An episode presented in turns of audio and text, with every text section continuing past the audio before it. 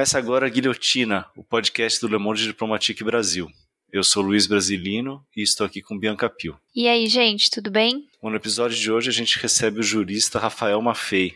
Oi, Rafael, tudo bom? Oi, tudo bem, Luiz? Tudo bem, Bianca? Beleza. Tudo certo, Rafael. Bem-vindo ao episódio 123 do Guilhotina. Obrigado, eu que agradeço a oportunidade. Bom, o Rafael é professor da Faculdade de Direito da Universidade de São Paulo e pesquisador do Centro de Análise da Liberdade e do Autoritarismo, o LAUT. Com artigos publicados no Brasil e no exterior, escreve regularmente para a Folha de São Paulo e a revista Piauí. É coautor de Cursos de História do Direito, vencedor do Prêmio Jabuti. E ele é autor do Como Remover um Presidente, Teoria, História e Prática do Impeachment no Brasil, que foi publicado recentemente pela editora Zahar. E é sobre esse livro que a gente vai conversar com ele agora. Bom, Rafael, a gente queria começar perguntando para você se o impeachment é um processo político ou jurídico, afinal, e qual é a importância do aspecto jurídico para esse processo. Bianca, o impeachment é as duas coisas. Ele é um processo jurídico, ele tem um componente jurídico super importante e ele também tem um componente político super importante. E eu vou tentar dizer quando ele é uma coisa, quando ele é outra.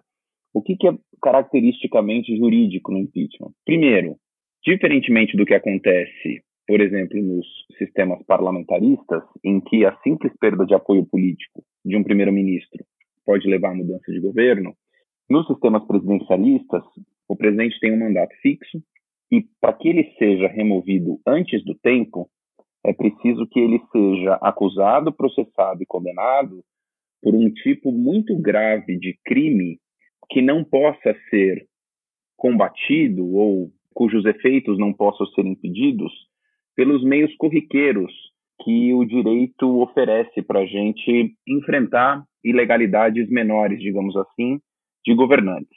Porque se a gente for pensar bem, prefeito, governador, presidente, diversos momentos essas autoridades em seus mandatos desrespeitam a lei. Né? Toda vez que um juiz dá uma decisão sustando os efeitos de um decreto, por exemplo, ou de qualquer ato governamental, no fundo o que ele está dizendo é, ó, você violou a lei, no limite você violou a Constituição. Mas você tem um mecanismo mais corriqueiro para dar conta disso. No caso do impeachment, a gente está diante de um tipo de ilegalidade que é uma ilegalidade que não pode ser enfrentada por esses mecanismos corriqueiros, ela é grave, ela pode causar danos sérios às instituições e por isso o presidente tem que ser removido em caráter emergencial. É isso que o impeachment faz. A definição de quais são esses crimes, esses crimes graves, que a gente chama no sistema brasileiro de crimes de responsabilidade, é uma definição jurídica. Eles estão previstos genericamente na Constituição e especificamente numa lei, que é a lei do impeachment. E toda vez que você quer acusar um presidente de um crime, você precisa ajustar né, a conduta que você reputa uma conduta ilegal ao que está definido como crime nessa lei. Esse é um primeiro aspecto jurídico. O segundo aspecto jurídico importante do impeachment é que ele se dá através de um processo e ele precisa culminar em um julgamento. E esse julgamento tem um rito que tem um pedaço na Câmara dos Deputados, outro pedaço no Senado, é, ele pressupõe uma denúncia, que é, um, é uma imputação de fatos razoavelmente delimitados ao presidente da República, a caracterização desses fatos como um crime previsto na lei e a realização de uma sequência de atos que possam levar a algo que mereça ser chamado de um julgamento, com possibilidade de defesa, com oitiva de testemunhas, com produção de prova e com uma votação no qual os senadores devem apreciar a conduta do presidente de acordo com os fatos provados e com a sua interpretação da lei. Então, esse é o componente jurídico do impeachment. O componente político do impeachment se dá, sobretudo, na presença de fatores tanto sociais quanto econômicos, quanto políticos no sentido político-partidários, né, dos arranjos internos do Congresso, que fazem o impeachment, a remoção prematura do presidente, parecer a saída adequada para o enfrentamento de uma grande crise, desde que esses requisitos jurídicos estejam presentes, né? Então, tradicionalmente, quando a gente observa os impeachments que acontecem não só no Brasil como na América Latina, existem fatores que estão, de alguma maneira, sempre presentes. É uma grave crise econômica, algum tipo de escândalo, né, de uma ilegalidade praticada pelo presidente da República, que gere muito descontentamento popular contra ele, o desalinhamento de forças no Congresso que antes o protegiam e o davam apoio e depois passam a trabalhar contra ele, a cobertura na imprensa de maneira importante, assim, reiterada desses escândalos que atingem o governo, tudo isso está presente tradicionalmente nos impeachments que acontecem não só no Brasil como na América Latina. Então é como se o direito fornecesse assim os trilhos, né, ao definir os crimes e estabelecer o rito do processo e os elementos políticos que a gente pode chamar no sentido amplo, né, que inclui elementos econômicos, elementos sociais, fornecessem a o carvão que a gente joga na fornalha da locomotiva para fazê-la caminhar. Uhum. Rafael, é, e aí uma coisa que você observa no livro até, que esses processos de impeachment começaram a acontecer com mais frequência nas últimas décadas na América Latina e no, no Brasil especialmente, né? Por que, que você acha que isso aconteceu? E se você acha que eles podem ter vindo substituir os tradicionais, os velhos golpes de Estado militares? E aí, se nesse sentido, se essa novidade aí dos impeachments representaria um avanço ou se seria uma armadilha? Olha, Luiz, a gente pode dizer o seguinte: a América Latina, né, que é o, a parte do mundo assim onde o presidencialismo é um sistema de governo que se tornou hegemônico, é um continente que sempre foi muito instável. Né? Não é de agora que a gente assiste a países, inclusive Brasil, onde presidentes têm grande dificuldade de concluir os seus mandatos certo? Inclusive no caso brasileiro isso é verdadeiro. Se você for pegar né, nos últimos tantos anos da história democrática do Brasil, presidentes que foram eleitos para o cargo e conseguiram chegar ao final dos mandatos para os quais eles foram eleitos, se a gente for contar nos dedos assim, a gente vai ver que são relativamente poucos. E essa instabilidade se manifesta de maneiras diferentes ao longo da história. Então, primeira metade do século XX, a gente teve governos interrompidos um atrás do outro, derrubadas de presidentes. Na segunda metade, não só na, na América Latina, desculpa, não só no Brasil, mas em toda a América Latina, a gente teve uma onda de golpes militares que também precipitaram não só a saída de presidentes, como implicavam troca, inclusive, de regime político. Né? Não era só o presidente que caía, caía a Constituição, caía a democracia. A partir da década de 90, essas crises começaram a se manifestar, sobretudo, em impeachment, quando elas são crises que ameaçam a figura do presidente da República. E aqui a gente pode apontar uma vantagem, ou algumas vantagens dos impeachments em comparação a golpes de Estado. E golpes de Estado eram só uma das maneiras de resolver a crise. Tá? A gente já teve crise presidencial no Brasil que foi resolvida com o suicídio do presidente, no caso do Getúlio. Em outros países do nosso continente, com assassinato. Então, os impeachments um pouco tiram essas essas formas mais extremas e violentas é, do cenário. E, além disso, os impeachments, mesmo quando eles algumas vezes acontecem com bases jurídicas duvidosas, eles não necessariamente implicam derrubada de regime ou queda de constituição, né? Eles são simplesmente a troca de um governo, mesmo quando esse governo é trocado muitas vezes com denúncias que são denúncias cuja fundamentação jurídica possa parecer deficiente. Nesse sentido, eles são uma vantagem. Agora, por outro lado, os impeachments não conseguiram apaziguar essa instabilidade do continente, mas também a gente tem que pensar se esse é o papel do impeachment, né? Se a gente não está exigindo demais dele. O papel do impeachment não é, não é o impeachment que vai resolver o problema da instabilidade política na América Latina, mas pelo menos ele foi um sucedâneo de outras formas de resolver crises que levavam a respostas muito mais violentas antes dele. Agora voltando bastante no tempo aqui, Rafael, você conta no livro que a história do impeachment remonta à Inglaterra do século XIV, né? Um cenário político, econômico, social muito diferente dos dias de hoje. Quais que são as características do impeachment de então que permanecem, que você identifica ainda nos processos de impeachment atuais? Oh, eu conto no livro, né, no primeiro capítulo do livro, essa foi uma parte que eu gostei bastante de ter escrito. Eu gosto muito de história. Minha formação acadêmica, embora jurídica, é em história do direito. Então, essa é uma porta de entrada que eu sempre tenho para os assuntos que eu gosto de estudar. A construção do impeachment no direito inglês é uma construção que durou alguns séculos. Né? Ela é importante porque ela inspirou justamente o desenho do impeachment presidencial na Constituição norte-americana. O que, que o direito inglês legou para a geração constituinte dos Estados Unidos e que os inspirou a desenhar o impeachment presidencial na Constituição. Em primeiro lugar, ela legou a ideia de que as maiores autoridades políticas né, de uma nação estão sujeitas à responsabilização. Isso é algo que foi sendo construído aos poucos na Inglaterra, sobretudo num processo de disputa política entre a coroa e o parlamento, e mais especificamente entre a coroa e as duas casas que compõem o parlamento, que é, é a Câmara Baixa, uma Câmara Baixa, né, a Casa dos Comuns, e a Câmara Alta, a Câmara dos Lordes. Inicialmente, os comuns, que, que como se a gente, vamos dizer assim, deputados, vai, tinham participação nenhuma no processo, eles foram conquistando o direito de participar e o principal direito que eles conquistaram foi o direito de acusar. Então eles podiam pegar qualquer autoridade da coroa, por mais que fosse o queridinho do rei, e chegar perante a Câmara dos Lordes e falar: olha, a gente acusa esse sujeito aqui de estar tá abusando da sua autoridade para, por exemplo, cobrar tributos em excesso ou é, desviar o dinheiro que foi arrecadado por um determinado fim, por exemplo, para ser empregado no esforço militar e né, destinando isso para outro fim, e assim por diante. E os lords, por sua vez, conseguiram conquistar perante a coroa o direito de julgar e remover do cargo qualquer alta autoridade do reino, por mais que essa alta autoridade fosse alguém muito querido pessoalmente do rei.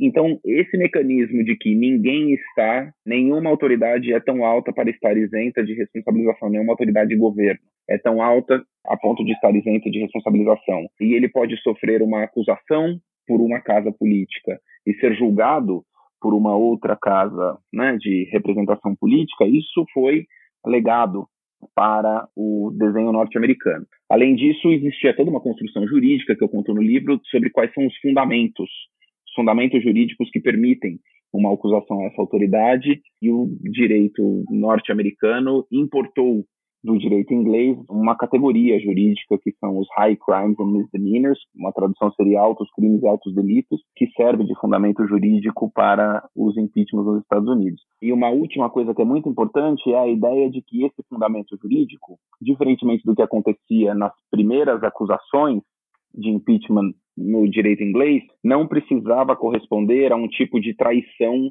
à figura do rei, porque a traição, de acordo com o direito medieval inglês, precisava ser um ataque pessoal ou ao rei, ou à rainha, ou ao herdeiro. E aos poucos isso foi evoluindo para admitir formas indiretas de ataque ao rei. E uma das formas indiretas de ataque ao rei era você como autoridade, desempenhar uma conduta que abalasse a confiança do povo no governo, ou que abalasse a confiança do povo no rei, ou que abalasse a confiança do povo no próprio parlamento. Entendeu-se então que esse fundamento jurídico não precisava incluir um ataque à pessoa do rei, mas podia ser qualquer tipo de conduta que implicasse um possível abalo a esse arranjo e a esse equilíbrio de forças entre as diferentes instituições que compõem a monarquia inglesa, que no limite é a própria Constituição. E daí veio a ideia de que um atentado muito grave que ameaça a integridade da Constituição, embora ele não seja uma lesão à pessoa do rei, pode ser também fundamento para se acusar, se condenar e se remover uma alta autoridade do rei.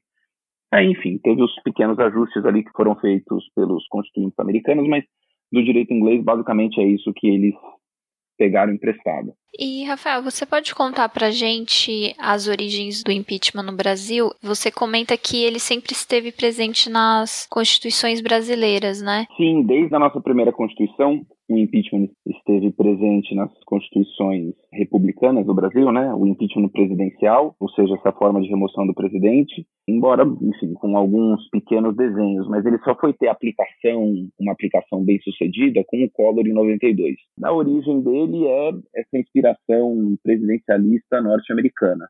Né? O modelo que a gente desenhou na nossa Constituição republicana, a primeira que a gente teve, de 1891, foi um modelo muito parecido com o modelo americano, a não ser pelo fato de que a gente escolheu ter uma lei separada que definisse quais são os crimes que podem levar a um impeachment. No direito norte-americano, a Constituição tem uma fórmula muito genérica que fala em traição, treason, corrupção, mas uma corrupção num sentido específico, que se chama bribery, que no sentido original da Constituição norte-americana indica a venalidade dos interesses nacionais.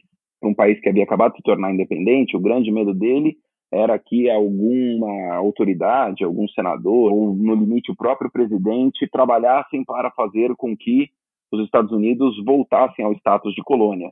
Então, para eles, esse era um enorme pecado cometido por um presidente, trabalhar contra os interesses nacionais, principalmente em face da instabilidade da independência recente do país. E o último era justamente essa fórmula genérica, high crimes and misdemeanors, que tinha um certo significado estabelecido no direito inglês. Todos os constituintes americanos eram razoavelmente bem conhecedores do direito inglês, inclusive porque esse era o modelo de direito que era aplicado nas colônias, nos estados, como a gente chamaria hoje, que todos eles conheciam muito bem. Tinha inclusive impeachment no nível estadual, eu conto isso no livro. Mas é só isso que existe, essa fórmula genérica na Constituição. No caso brasileiro, a gente, um pouco pela nossa herança imperial, porque no Império a gente teve uma lei dos crimes de responsabilidade, que era uma lei para punição dos altos funcionários do Estado, evidentemente não incluindo o imperador, mas os ministros, né, conselheiros de Estado e assim por diante. E essa era uma lei que definia apartadamente, não estava na própria Constituição, quais eram as condutas que podiam gerar responsabilização dessas autoridades. Então, esse desenho de uma previsão na Constituição e a Constituição pedir uma lei que definisse os crimes especificamente, a gente tem desde o nosso período imperial e a gente aproveitou esse modelo na República. Mas é daí que ele veio e ele esteve de fato presente em todas as constituições, embora não tenha sido aplicado com sucesso. Né? Ele valia também para o nível dos estados. É, a gente teve algumas tentativas de impeachment de governador, demoraram ainda mais do que os impeachments de presidente para pegar, né? A gente teve agora o, o Witzel, que foi o primeiro caso.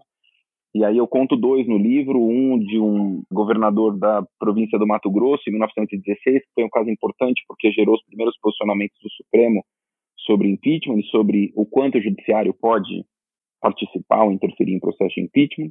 E um segundo caso de Alagoas, que né, terminou justamente da maneira como a gente não queria que os conflitos políticos terminassem, uma vez que a gente criou o impeachment, que foi com um tiroteio gigantesco, mais de mil tiros disparados dentro da Assembleia Alagoana, deputado morto, e isso também é um pouco contado no livro. Rafael, por que, que você acha que não teve nenhum impeachment bem sucedido até o impeachment do Collor?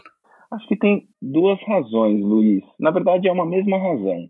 Um impeachment vai para frente quando as autoridades políticas que são capazes de levá-lo adiante entendem que ele é a melhor alternativa à disposição. E os mecanismos mais céleres de você remover um presidente só passaram a excluir golpe de Estado, assassinato, umas parlamentadas baratas, assim. Tem dois episódios em 1955 que eu conto no livro, que, na minha opinião, inclusive, gera uma equivocada equiparação entre impeachment e uma coisa que as pessoas às vezes chamam de impedimento, que são os episódios do Café Filho do Carlos Luz, que o Congresso simplesmente resolveu é, votar uma resolução para afastar o presidente da República, sem acusação, sem nada. E chamou aquilo de impedimento constitucional. Era um negócio que não tinha nenhum fundamento na Constituição, né? Agora, na cabeça deles, fala, puxa, mas para que, que eu vou fazer um longo processo de impeachment, demorado, acusação, prazo para defesa, tudo mais, se é, eu posso simplesmente fazer uma votação sumária aqui para afastar o presidente e o, o, exército vai me apoiar e não vai ter nada que o presidente possa fazer para garantir que ele volte ao cargo. Né? Mesma coisa com golpe de Estado, mesma coisa com é, uma ameaça qualquer que force o presidente a renunciar. Como o impeachment é um processo trabalhoso e demorado, a não ser que você tenha uma consciência compartilhada de que burlar a Constituição, promovendo, por exemplo, um golpe de Estado é algo inaceitável, o estímulo que você tem para recorrer a um atalho, a um impeachment, é muito grande, porque você tem mais chance de sucesso com menos esforço. E só a partir da onda de redemocratizações, depois das ditaduras militares das décadas de 70 e 80 na América Latina, é que o elemento dos golpes de Estado clássico ou dessas alternativas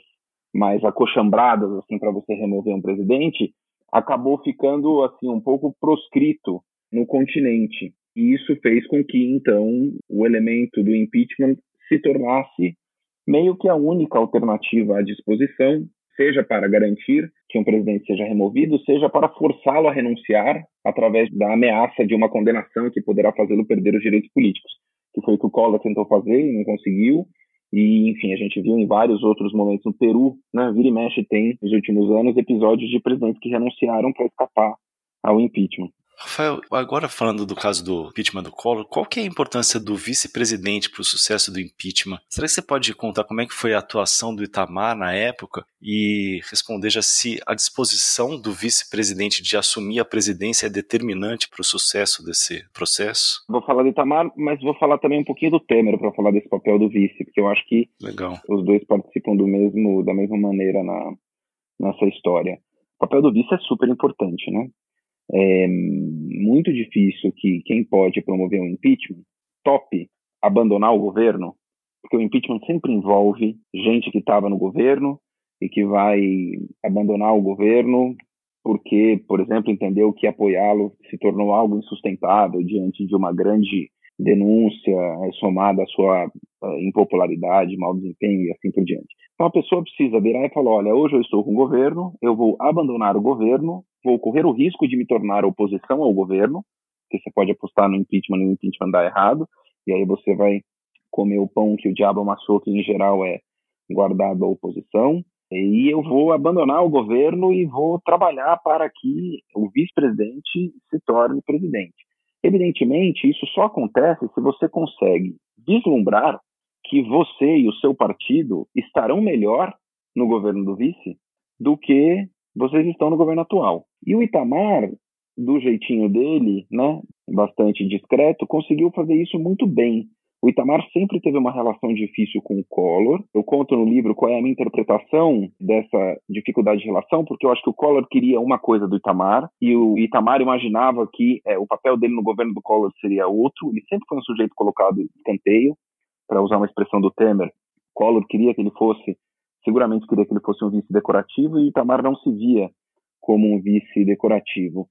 E muita coisa do que a gente viu no caso do Temer aconteceu no governo Itamar, né? Até carta que apareceu na imprensa com ele reclamando do seu distanciamento do governo existiu no governo Itamar. E o Itamar, em determinado momento, principalmente quando as denúncias de corrupção começaram a florar contra o Collor, o Itamar falou: desculpa, agora não tenho nenhuma razão para demonstrar qualquer tipo de lealdade ainda ao presidente da República. E ele foi começou a, articular um, um, governo mesmo, né? E principalmente a trabalhar a sua própria imagem. O Itamar era um sujeito que era quase o antônimo do Collor em termos políticos, né? O Collor era um rapaz jovial, com um discurso modernizante, com um visual arrojado. O Itamar era aquele sujeito todo desengrenhado, que fazia né, alegria de caricaturista na época, que tinha origem na esquerda trabalhista, nacionalista da década de 60, 70 no Brasil, e que muita gente imaginava estava caminhando ali para o fim da sua carreira política, ia ter ali uma vice-presidência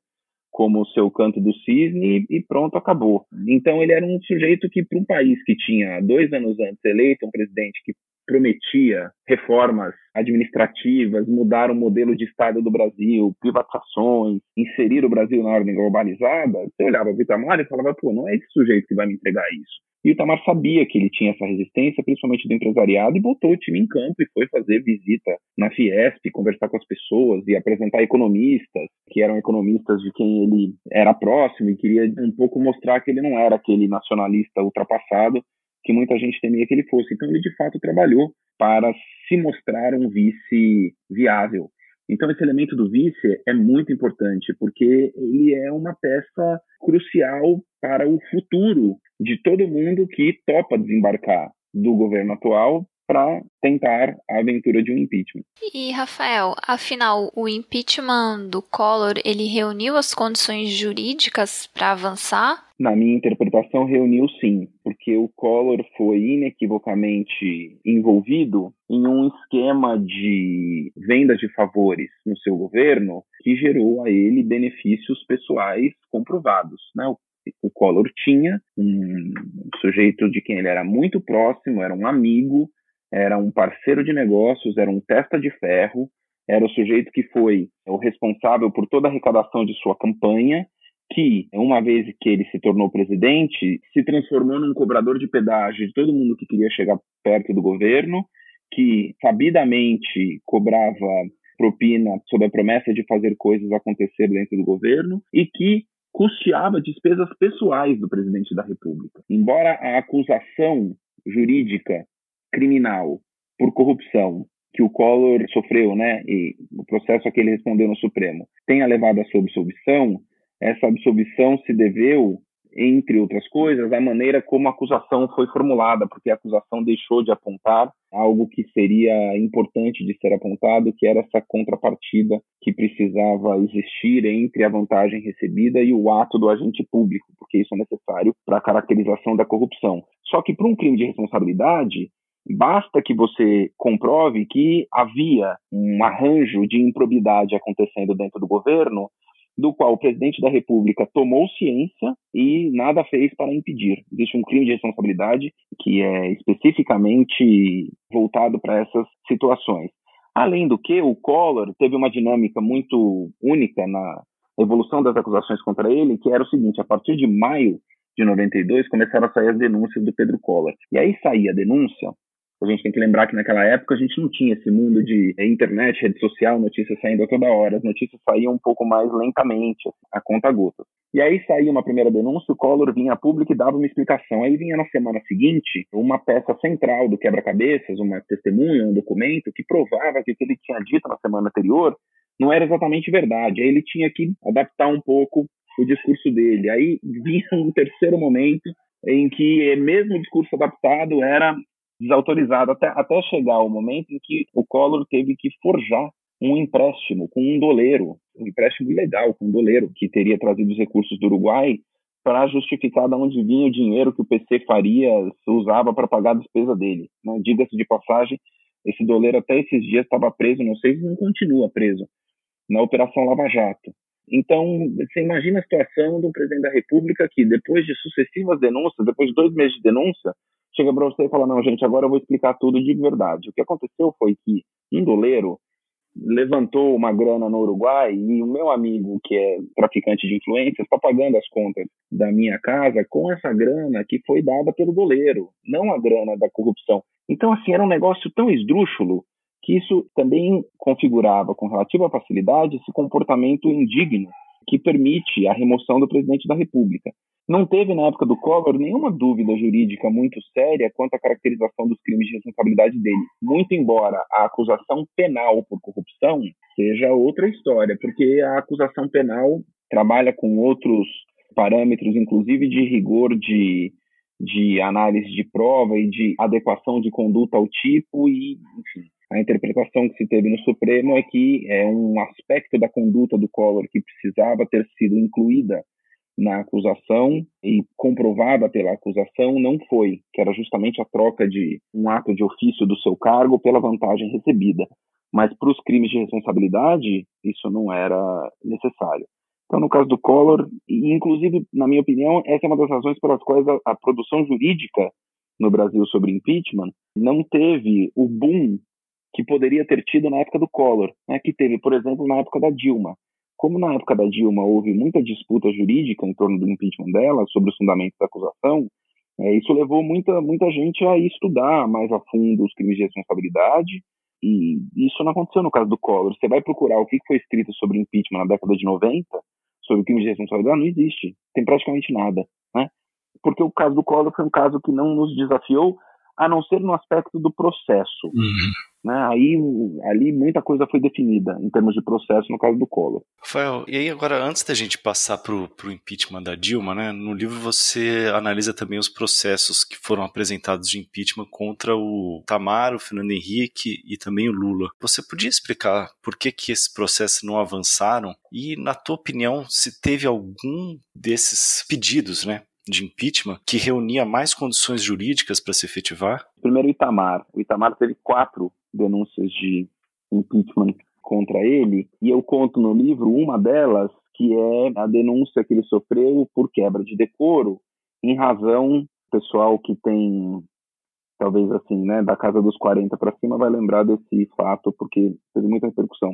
Uma noitada que ele passou num camarote de carnaval no Rio de Janeiro, e em um determinado momento, depois do desfile, uma modelo chamada Lilian Ramos foi levada ao encontro dele e passou a noite ali dançando do lado dele e eles meio que ficaram juntos aquela noite.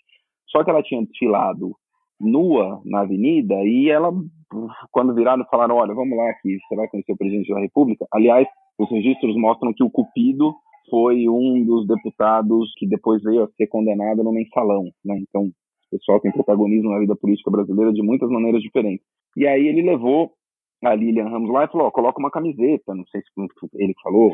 Ela foi lá e colocou uma camiseta, né? uma camiseta comprida, tal, meio que ficando que nem uma mini saia.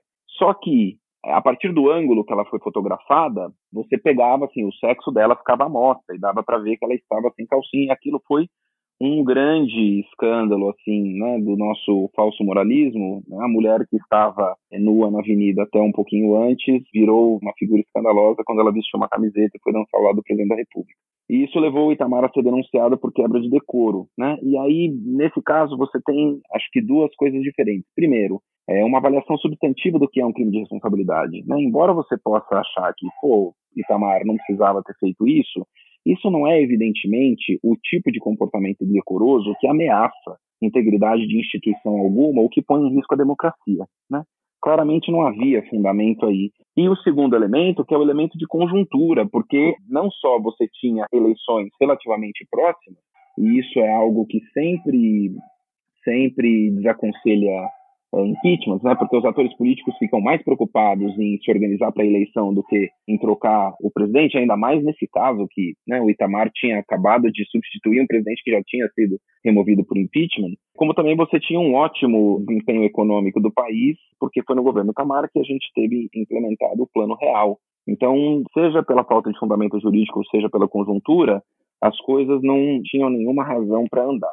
O Fernando Henrique teve 27 denúncias de impeachment contra ele. E, principalmente no segundo mandato, ele passou por vários apuros. Né? É, ele teve denúncias graves contra ele, então, deputados que confessaram, por exemplo, ter recebido dinheiro para votar a favor da emenda da reeleição. Ele teve uma crise econômica terrível, que atingiu todos os países em desenvolvimento, ele começou o seu mandato com uma popularidade muito baixa, porque ele concorreu é, à reeleição jurando que não ia haver nenhum tipo de mudança na política cambial, muita gente tinha dívida em dólar, né? E de repente, assim que assumiu o segundo mandato, teve uma mudança na política cambial e as dívidas de muitas pessoas é, explodiram. Gente que tinha, por exemplo, leasing de carro indexado por dólar. De repente, o seu carro passou a custar o triplo do que custava antes. Teve um monte de ação ajuizada, foi uma confusão danada. E principalmente essa percepção de que o governo tinha enganado as pessoas, Fernando Henrique tinha enganado as pessoas na sua campanha para reeleição. Fernando Henrique enfrentou o apagão de energia, que foi algo que derrubou demais a popularidade dele e ele chegou nos momentos mais críticos do seu governo a ter uma aprovação de pouco mais de 10% que é assim, aprovação perfeitamente compatível com o presidente ser derrubado por um impeachment. Só que o Fernando Henrique tinha uma base muito segura na Câmara dos Deputados, principalmente. E essa base segura na Câmara dos Deputados conseguiu segurar as denúncias que havia contra ele. E depois, mais para o final do mandato dele, a avaliação dele foi melhorando, isso também deu uma deu um fôlego a ele. E no caso do Lula, o principal, o, Lula teve 37 pedidos contra ele, né? A principal denúncia que teria potencial para derrubar o Lula foi o mensalão. Só que o mensalão foi, em primeiro lugar, de novo aconteceu, né? Relativamente pouco tempo antes das eleições, o, o escândalo do mensalão detonou em 2005, embora o julgamento só tenha acontecido em 2012. E a oposição ao Lula fez uma aposta, que foi a aposta de deixar o Lula sangrar no cargo e batê-lo nas eleições em 2006. E essa aposta deu errado. Então, a verdade é que a oposição também não trabalhou pelo impeachment do Lula. Né? A gente nunca tem como saber o que teria acontecido se essa tivesse sido a primeira opção deles. Mas o Lula também nunca teve uma popularidade muito baixa, né? mesmo no ápice do escândalo das denúncias do mensalão ali, ele nunca baixou de 30% a popularidade dele. E a popularidade dele só cresceu, né? Conforme seu governo foi evoluindo. Ele terminou o segundo mandato com 80% de aprovação, que é um índice absurdamente alto ainda mais com um presidente de dois mandatos que viveu tantos desgastes do cargo. E, Rafael, para o impeachment de fato acontecer, né, avançar no Congresso, qual é o ponto mais importante, na sua opinião? O apoio do Congresso em si, especialmente da Câmara dos Deputados, a impopularidade do presidente ou as provas do crime de responsabilidade? Olha, para mim, o fator que é absolutamente decisivo é a conjuntura política na Câmara. Né? De novo, Fernando Henrique, Michel Temer, para pegar outro exemplo, são presidentes que tiveram popularidade baixíssima em determinados momentos do seu mandato, mas que conseguiram se proteger é, porque fizeram arranjos na Câmara que os blindaram. Não estou aqui nem falando de arranjo no sentido de corrupção. Se você, por exemplo, tem um presidente e um vice-presidente que venham os dois de grandes partidos com uma boa bancada e uma bancada fiel, você consegue chegar muito perto da quantidade de votos que você precisa para barrar uma denúncia de impeachment. Né? Se você tiver 172 votos na Câmara, a Câmara tem 513 deputados. Né? Se você tiver 172 votos, que é uma fração razoavelmente pequena da Câmara, você segura qualquer denúncia de impeachment.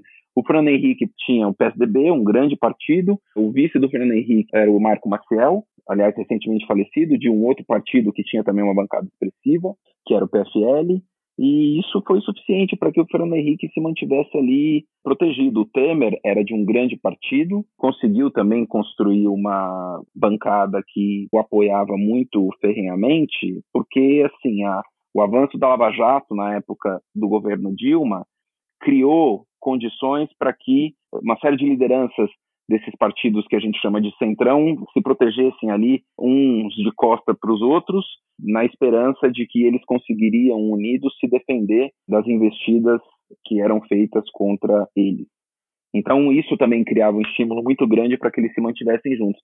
Se você tem um escudo legislativo que se mantém intacto, né, com um terço da Câmara dos Deputados, mesmo grandes descontentamentos populares, mesmo grandes escândalos, né, no Temer a gente teve aquele caso do Joesley, que foi um negócio que teve um, assim, uma repercussão de um grande escândalo. Mesmo que você tenha circunstâncias econômicas desfavoráveis e uma série de denúncias apresentadas contra o presidente, esse fator é decisivo, você consegue se proteger, né? Então, é, para um presidente que está ameaçado, o grande estímulo que ele tem é tentar, de todas as maneiras, manter intacta essa base de pelo menos um terço da Câmara dos Deputados para que ele consiga sobreviver, né? Porque nesse caso aí você já não está mais governando. Você está tentando chegar ao final do mandato e sobreviver. Uhum. Rafael, e qual foi, no caso do, do impeachment da Dilma, qual foi o papel do judiciário nesse processo? Você acredita que a investigação da Lava Jato, de alguma maneira, influenciou uma maior participação do judiciário no caso? Então, vamos lá. Acho que tem duas coisas diferentes. Primeiro, a gente precisa ter clareza de que no desenho do impeachment, o judiciário é feito para ter pouco papel, certo? Eu conto isso no livro quando, ali no, no capítulo em que eu explico por que razão na Constituição norte-americana eles acharam que o judiciário, que o Senado tinha que julgar, eles cogitaram várias alternativas. Pensaram em fazer a Suprema Corte, a autoridade responsável para julgar impeachment, pensaram em constituir um tribunal ad hoc, né, um tribunal à parte, um tribunal de exceção, digamos assim, montado só para julgar essas denúncias, mas por uma série de razões eles acharam que a melhor coisa seria dar o julgamento ao Senado e diminuir o papel do judiciário nos impeachments.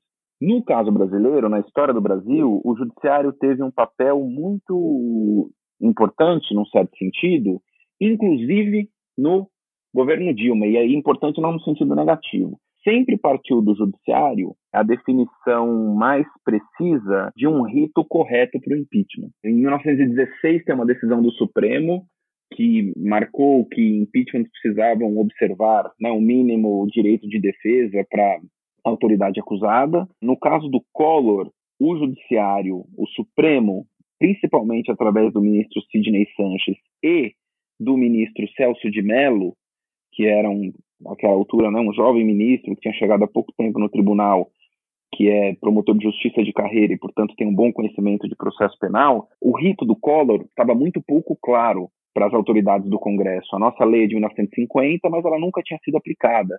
É, e, além do mais, a Constituição de 88 impunha algumas modificações em relação à Constituição de 1946, que foi a Constituição sob a qual a lei do impeachment, que é de 1950, foi feita, e a verdade é que eles não tinham muita certeza de uma série de coisas em relação ao processo de impeachment. Eles não sabiam, por exemplo, quando é que o presidente é afastado. A partir de que momento o presidente se afasta?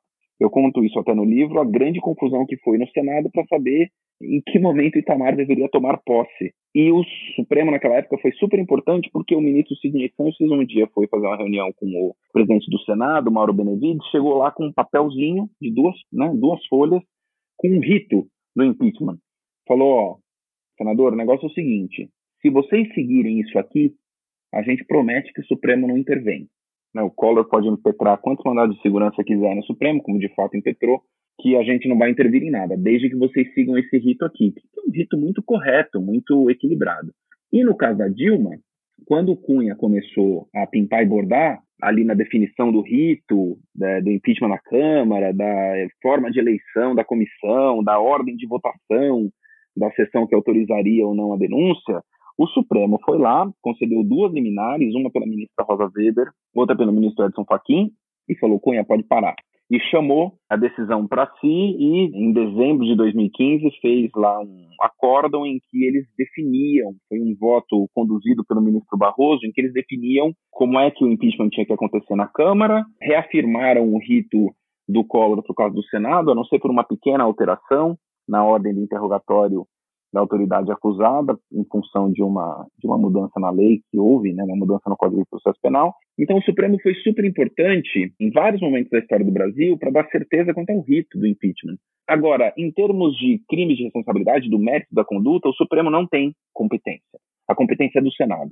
Então ele não pode dizer muito, nem que sim, nem que não, nem que é crime, nem que não é crime. Onde eu acho que, no caso da Dilma, o judiciário andou mal, não apenas o Supremo, mas o judiciário como um todo, é que o judiciário foi um fator de desestabilização muito grande em matéria política do governo da Dilma e que ele teve um desempenho muito desequilibrado nas circunstâncias em que suas decisões prejudicavam o governo e nas circunstâncias em que as suas decisões poderiam ajudar o governo, né? Então, só para pegar um exemplo, o áudio da Dilma com o Lula, que foi divulgado pelo Moro, foi um áudio que não só foi captado além do prazo legal é, e o Moro sabia que ele tinha sido captado aí no prazo legal, tanto que ele depois teve que voltar atrás para convalidar o áudio, mudar uma decisão anterior dele, levou pito do então relator da Lava Jato no Supremo, o ministro Euriza Vasque, por isso, como ele foi divulgado em minutos depois dele ter sido captado, com um óbvio propósito de criar um fato político que conturbasse a posse do Lula, que era a grande chance que a Dilma tinha de se defender politicamente, né? Porque as pessoas falam, pô, o impeachment é político, é assim mesmo. Mas se ele é político, ele precisa ser político para todo mundo. Né? Ele é político para quem acusa, né? O Temer não pôde fazer lá a articulação dele do governo e prometer lá uma ponte para o futuro para todo mundo que queria escapar da prisão, escapar da Lava Jato no partido dele. A Dilma também deveria ter podido fazer a sua articulação política sem que essa articulação fosse obstruída por decisões judiciais, mas barraram a posse do Lula, barraram a posse do ministro da Justiça dela. Por outro lado, quando o áudio do Jucá foi captado, o áudio do Jucá que mostrava, do, do então senador Romero Jucá, que mostrava uma série de motivações espúrias para que pelo menos o pessoal que estava ameaçado pela Lava Jato, que era muita gente, que era cúpula do PMDB, sem a qual o impeachment não teria acontecido, esse áudio foi retido por muito tempo. E só foi divulgado depois que o impeachment tinha sido aprovado na Câmara dos Deputados. Qual é a razão pela qual você solta um áudio em minutos, quando ele prejudica o governo, mas retém o outro por semanas, quando ele poderia ajudar o governo. Né? Essa atuação desequilibrada, para mim, é um sinal de parcialidade do sistema de justiça em relação ao futuro do governo. Né? O sistema de justiça ajudou a desestabilizar o governo Dilma e atuou de modo imparcial, porque a gente pode dizer o seguinte: olha, você tem duas posições aí. Uma é virar e falar: o negócio é o seguinte, eu sou juiz, eu não estou nem aí se a minha decisão vai prejudicar ou vai ajudar alguém. Então, ainda que o mundo pereça, ainda que o mundo pegue fogo, eu vou dar a decisão que tem que dar. A outra postura é, olha, é verdade, eu sou juiz, mas está acontecendo uma grande crise aqui e eu não quero que o judiciário seja acusado de interferir nessa crise. Então eu vou tirar o pé do acelerador e vou segurar agora as decisões que sejam decisões que possam ser percebidas como decisões que interferem nessa disputa política ou que favorecem uma parte ou favorecem a outra. Qualquer uma das duas posições, em princípio, é sustentável desde que ela seja executada de maneira coerente. A única coisa que não faz sentido é você virar e falar: olha, na hora que a minha decisão prejudica o governo, então faça-se justiça e pereça o mundo. Vou dar a decisão agora, tenha o efeito que ela tiver. Mas na hora que ela pode beneficiar politicamente o governo, você virar e falar assim: ah, não, agora o judiciário precisa ter cautela. Ou você tem cautela para todo mundo, ou você é indiferente aos impactos políticos da sua decisão para todo mundo. Não dá para você né, ser uma coisa uma hora, outra coisa outra hora, e sempre com é, um sinal político invertido quando você prejudica ou quando você beneficia. Esse eu acho que foi um grande problema da atuação do sistema de justiça no caso da Dilma. Você explica no livro que você prefere não chamar o, o golpe de 16 né? de golpe. Prefere usar o termo impeachment ilegítimo, né? Queria pedir para você explicar por quê e também se possível, também já falar se esse processo contra Dilma ele reunia as condições jurídicas para ter sido bem sucedido. Né? Por que, que eu não gosto de usar a palavra golpe? Porque a palavra golpe é um termo que, em geral, tem uma aplicação para um outro tipo de situação. E para um trabalho que tem uma pretensão analítica, eu não acho que exista nenhuma vantagem em você utilizar um termo que é concebido para designar um tipo de é, remoção ilegítima de um presidente e aplicá-lo para outra. A vantagem que a palavra golpe tem é uma vantagem retórica, ela é um chamado, ela é um bordão que, né, você grita quando você vai para as ruas, ela muito eficazmente comunica a sua posição, o seu engajamento, a sua opinião. E isso, assim, para palavra de ordem, você gritar na avenida, é ótimo. Mas entre as pessoas que estudam impeachment, não sou só eu, é, diversas pessoas viram e falam: olha, mesmo quando o impeachment tem problemas de legitimidade, você ficar chamando isso de golpe não te gera nenhum ganho analítico. É muito melhor a gente avaliar quais são as diferentes causas de legitimidade ou de ilegitimidade de um impeachment e pegar uma situação concreta e ver como aquela situação concreta sobrevive a um escrutínio detalhado de cada uma dessas causas. E é justamente isso que eu faço no livro. Eu pego 15, 20 argumentos, tanto dos defensores do impeachment quanto dos críticos do impeachment da Dilma e avalio o que, na minha opinião, são os méritos e os deméritos de cada um deles. A razão pela qual eu acho que existem argumentos muito fortes para defender a ilegitimidade do impeachment da Dilma, além desta atuação parcial do sistema de justiça, do funcionamento do sistema de justiça para desestabilizar politicamente o governo dela, é justamente o fundamento problemático da condenação porque, na minha interpretação dos crimes de responsabilidade, é preciso que eles tenham, isso é algo também relativamente comum no direito quando você está falando de consequências graves de uma condenação. É preciso que você faça não só um juízo formal de avaliar se a conduta se encaixa na lei, mas também um juízo substantivo de saber se a conduta tem a gravidade que ela precisa ter para merecer a resposta que o direito prevê para ela, certo? Um típico exemplo de furto de bombom. Né? Ninguém é condenado, ninguém vai ser processado e condenado, pelo menos ninguém deveria ser processado e condenado por furto, que é subtrair coisa alheia móvel, porque pegou um sonho de valsa e colocou no bolso no supermercado. O parâmetro de gravidade não está dado. E no caso dos crimes de responsabilidade, para mim, o melhor parâmetro de gravidade que existe é você avaliar se aquela conduta, ainda que ela seja legal, pode ser melhor enfrentada por outros mecanismos jurídicos que não a remoção emergencial do presidente da República. E no caso dos dois fundamentos da Dilma, eu acho que podiam, tanto no caso dos decretos suplementares, quanto no caso das pedaladas. E finalmente, e aí eu explico no livro longamente por que razão eu acho que elas poderiam ser melhor enfrentadas de outra maneira, como de fato foram enfrentadas de outra maneira. E finalmente, acho que no caso da Dilma, existe um componente que, olhando a distância para nós, fica cada vez mais claro, que é o fato de que a razão que foi determinante para a queda da Dilma, pelo menos a razão parlamentar, não foi proteger o Brasil de pedaladas, nem foi proteger o orçamento público de decretos de crédito suplementar. Se a Dilma tivesse topado usar os poderes do cargo dela para blindar aliados que estavam ameaçados pela justiça, por exemplo, trocando o Janot, a Dilma reconduziu o Janot. O Janot era um procurador da República carbonário, né? na visão das lideranças do Congresso. Ele era um sujeito que, na cabeça deles, queria ver todo mundo preso é, e com a chave da cela jogada fora. E eles tinham genuíno medo de que isso pudesse acontecer. A Dilma, o, ministro da Justiça da Dilma, tanto o Eduardo Cardoso antes, como depois o Eugênio Aragão, nunca moveram uma palha para frear a Lava Jato. A Dilma nunca trocou delegado-geral da Polícia Federal. Então eles viam a Dilma como alguém que ou não queria ou não estava disposta a usar os poderes do seu cargo para protegê-los, né? E achavam que se o Temer virasse presidente, o Temer conseguiria fazer uma costura que colocaria assim, uma água fria na fervura e eles estariam em melhor situação. Esses três componentes, para mim, são muito decisivos para a gente avaliar a legitimidade do impeachment da Dilma. Agora, tem uma série de coisas que também quem critica o impeachment aponta como problema que, como eu explico no livro, para mim não, não tem fundamento. A Dilma, de fato, é, violou a lei de responsabilidade fiscal. Também, é, essa é uma das razões pelas quais eu fujo da palavra golpe, porque ela te coloca dentro de uma redoma de né, opiniões preconcebidas e de juízos firmes, acabados e inegociáveis, que acho que não tem nenhuma utilidade para um livro que pretenda fazer um, uma avaliação criteriosa e técnica do fenômeno do impeachment da Dilma. E no caso do Jair Bolsonaro, você afirma que ele é diferente dos demais, né? Que tem uma, tipo, uma singularidade no caso dele. Em que sentido que você fala isso? Porque os, o Bolsonaro é um presidente que tem orgulho de agredir a Constituição.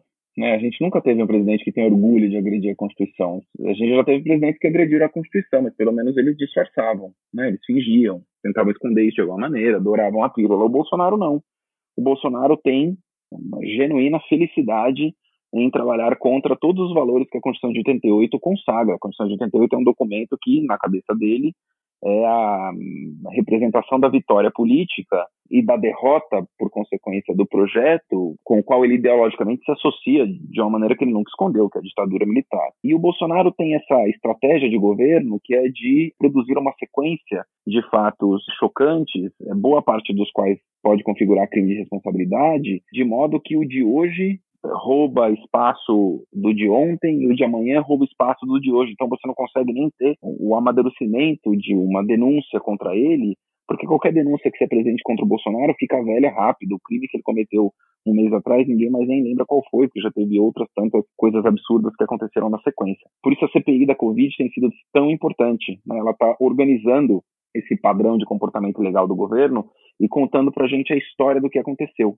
E agora, com esse elemento da Covaxin, né, não só da Covaxin, mas da descoberta de um potencial esquema de corrupção dentro do Ministério da Saúde, do qual Bolsonaro teria sido avisado e nada fez, acho que pode agregar um tempero diferente que sempre está presente no caso de impeachment. Corrupção é algo que é muito decisivo para fazer com que denúncias de impeachment prosperem.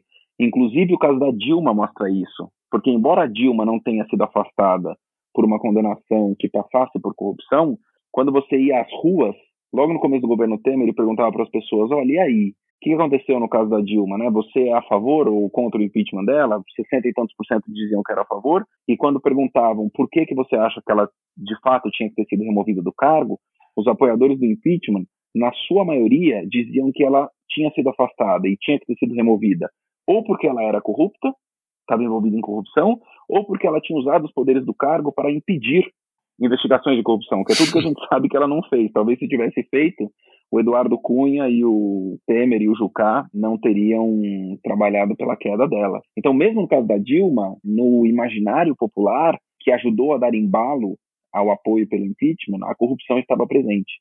Então, essa, esse componente do Bolsonaro agora talvez seja uma, uma mudança de horizonte, mas tudo isso depende do que vai ser apurado na CPI, né? E depende também o que seja apurado tenha força o suficiente para romper essa barreira que ele construiu de maneira muito eficaz na Câmara, com meia dúzia de partidos que garantem ali 200 votos para ele em troca dele ter praticamente entregue a chave do cofre do governo na mão do Centrão. Uhum. É, Rafael, falando em CPI, para finalizar, no epílogo que você escreveu em, em abril, né, você diz que, abre aspas, para quem, como é o meu caso, enxerga razões jurídicas de sobra para o impeachment de Jair Bolsonaro e acredita que seu afastamento é o melhor para o Brasil, o cenário presente é desalentador. Diante das, das últimas denúncias aí que a gente tem acompanhado na CPI, você acha que esse cenário mudou? Olha, posso dizer assim, desde abril para hoje, eu tenho mais razões para estar otimista e o Bolsonaro tem mais razões para estar preocupado. Mas é muito importante que a gente tenha clareza de que é, a energia que é preciso para fazer com que o impeachment contra o Bolsonaro prospere é muito grande e ainda é preciso muito trabalho, não só político, como um trabalho popular, para que isso seja viável. Porque o que precisa acontecer é algum fato concreto do mundo tem que mostrar para essa meia dúzia de partidos que sustentam o Bolsonaro que o custo político que eles podem ter de continuar mantendo essa é, blindagem que garante a impunidade dele, porque o Bolsonaro não teve sequer uma denúncia apreciada, encaminhada à comissão de impeachment, né?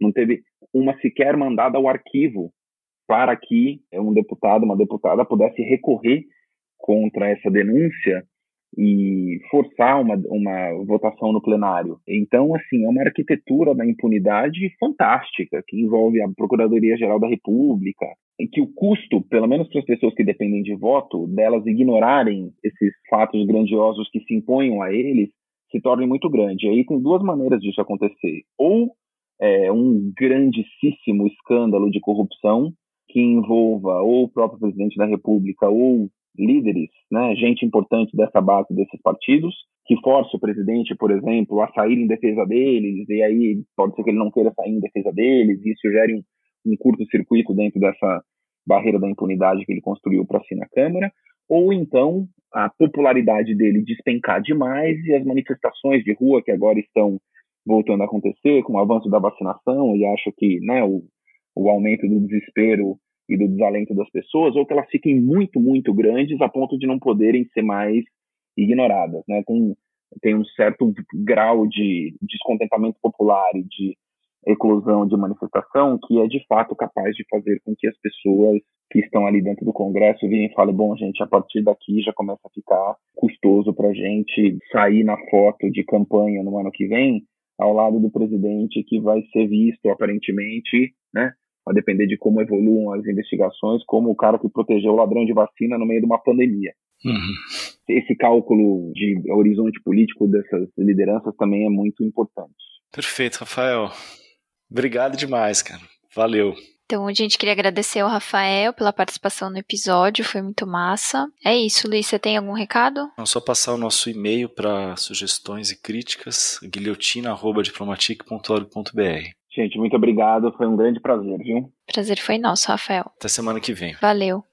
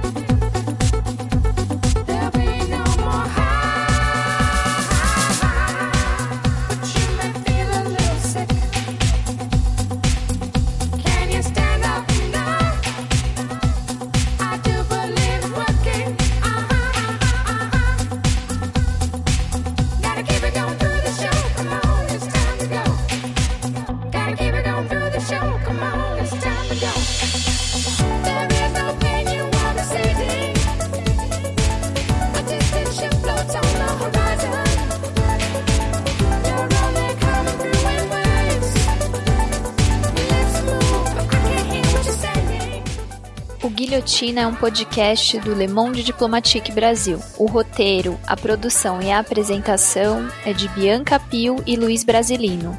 Edição de Domênica Mendes. Apoio técnico Central 3.